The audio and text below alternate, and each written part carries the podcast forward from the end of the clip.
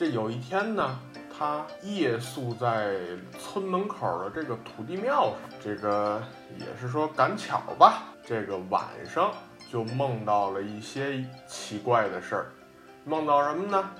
就是说梦到这个当地的这个土地爷伤斥他的下属，说什么呢？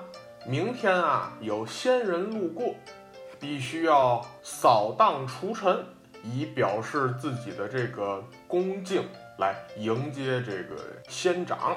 你就说吧，这几个人也是真奇怪，他干什么呢？他拽着这个道士的衣服，来，就跟这个仙人说，请大仙过我，什么意思呢？就是说。让这个仙人来我这儿住。过了这么多多天，道士呢突然染上了疾病。哎呦，这一下可麻烦了。再过几天，世人就这帮世子们觉得怎么了？这道人是不是方他们密谋把他关到了别的屋子？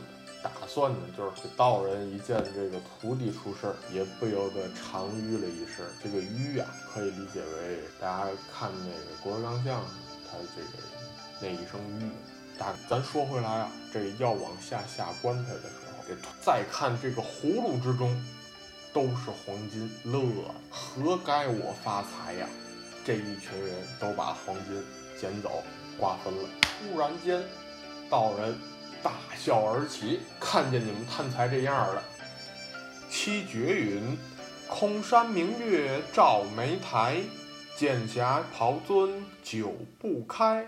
黄鹤未知尘世险，等闲在我出蓬莱。